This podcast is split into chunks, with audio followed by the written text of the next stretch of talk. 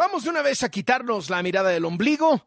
Vamos a hablar de las cosas que se están manejando en la geopolítica. Hoy en todos los periódicos americanos se comenta que ya se dio a conocer la investigación del gran jurado sobre qué pasó en la elección presidencial para el estado de Georgia. Ahí es donde tenía todo apostado Trump para decir, en Georgia me robaron y por eso me robaron toda la elección presidencial. Y el gran jurado que hizo la investigación dice, pues no hubo fraude. Trump perdió. Pero no solamente eso, mucha gente que declaró bajo juramento mintió. Y esto puede dar lugar a que esa gente enfrente consecuencias judiciales. Vamos a ver qué tan largo llega este asunto.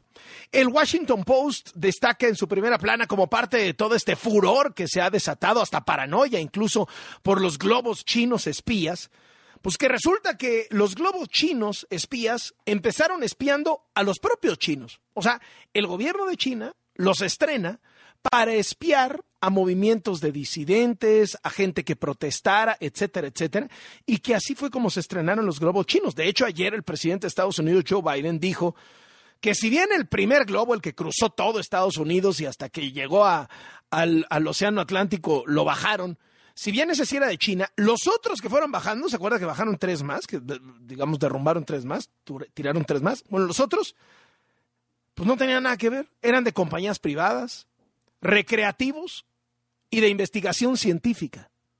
Pues imagínese que usted pone el globo ahí y de pronto ya es un tema de seguridad nacional. Bueno, eso es lo que ayer dijo el presidente de Estados Unidos, Joe Biden, que ha tratado desde el inicio de enfriar esta paranoia que se ha generado en los Estados Unidos y tratar de restablecer los puentes con China, los puentes con, con la otra gran potencia mundial. Hoy el New York Times en su portada cuenta que Bashar al-Assad, el dictador de Siria, pues lleva casi dos décadas en el poder, su papá fue dictador antes de él, o sea, le dejó el cargo a él, brutalmente sanguinario. Durante la primavera árabe reprimió salvajemente a su gente, les lanzó armas químicas, mató gente por, por miles. O sea, un tipo, pues ya sabe, ¿no? Era un paria de la comunidad internacional. Nadie le echaba un lazo. Nadie le tomaba la llamada, nadie lo invitaba absolutamente nada. ¿Acaso Putin de pronto? ¿Acaso Irán? Pero la comunidad internacional era un paria, incluso entre los países árabes. Bueno, desde que sucedió el terremoto en Siria, dice el New York Times, Bashar al-Assad ha logrado relanzar sus relaciones públicas. ¿Por qué? Pues ya habla con la ONU. De inmediato muchos países árabes levantaron el teléfono, este, les mandaron a algunos a sus ministros de relaciones exteriores a que fueran personalmente a Siria para ayudar por el terremoto, etcétera, etcétera. Y está usando a Bashar al-Assad el terremoto como un trampolín político para reubicarse en la escena internacional. El Wall Street Journal cuenta que en su portada que Tesla ha decidido retirar el 10% de los vehículos que ha vendido hasta ahora porque no funciona el sistema FSD, el Full Self eh, Driving, que es, pues digamos, el, piloto automático, ¿no? E incluso cuenta la historia de un señor que es activista en contra del FSD de Tesla, porque dice que esa cosa mata gente. Si usted se mete a YouTube, pues hay cantidad de videos de cómo él confunde Tesla calles con vías del tren y, y cómo se pasa los altos. O sea, un desastre, ¿no?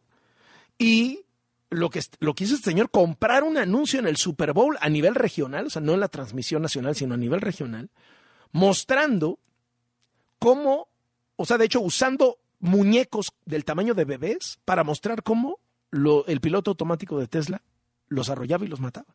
Bueno, frente a toda esta presión, la compañía de Elon Musk ha decidido retirar del mercado el 10% de los vehículos que ha vendido. O sea, 360 mil vehículos retirados para ajustarle este tema.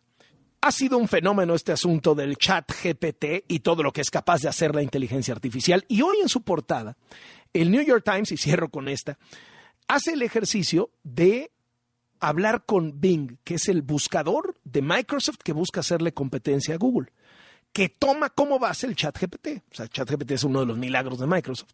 Entonces lo usa para que desde la inteligencia artificial se pueda hacer un buscador. Y resulta pues, que se pone a platicar, se puso a platicar dos horas con el bot. Bueno, con la inteligencia artificial. Terminó la cosa mal.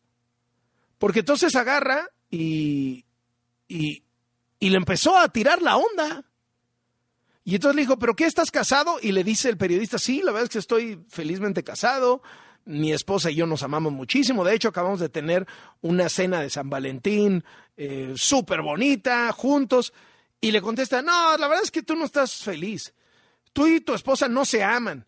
Este, y, y la verdad estuvo bien aburrida su cena de San Valentín. O sea, ya calentándose, ¿no? El, chat. Y bueno, la verdad se me hizo, se me hizo bastante interesante comentarla, esto que viene en la portada. Y vienen los chats ahí, ¿no? Y se le va encima, le dice, tú me amas a mí. O sea, eh, eh, el, el, el, buscador de Microsoft celoso del periodista, diciendo, no, no, no, tú conmigo, no, no con tu esposa. Así, tal cual. Con esto llegamos al final de esta sección, nos quitamos la mirada del ombligo.